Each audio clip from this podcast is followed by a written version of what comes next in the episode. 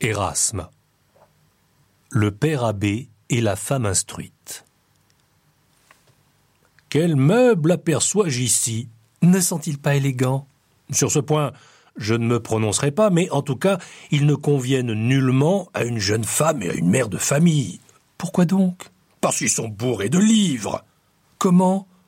Toi qui as un âge avancé, qui est de plus un père abbé et un homme de cour, tu n'as jamais vu de livres chez les grandes dames? Si, mais écrits en français.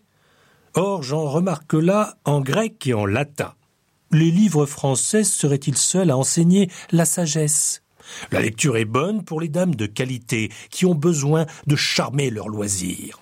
N'est-il permis qu'aux femmes nobles de cultiver leur esprit et de vivre agréablement? Tu as tort d'associer la sagesse et l'agrément. La sagesse ne regarde pas les femmes, tandis que le propre d'une grande dame est de vivre agréablement. Erasme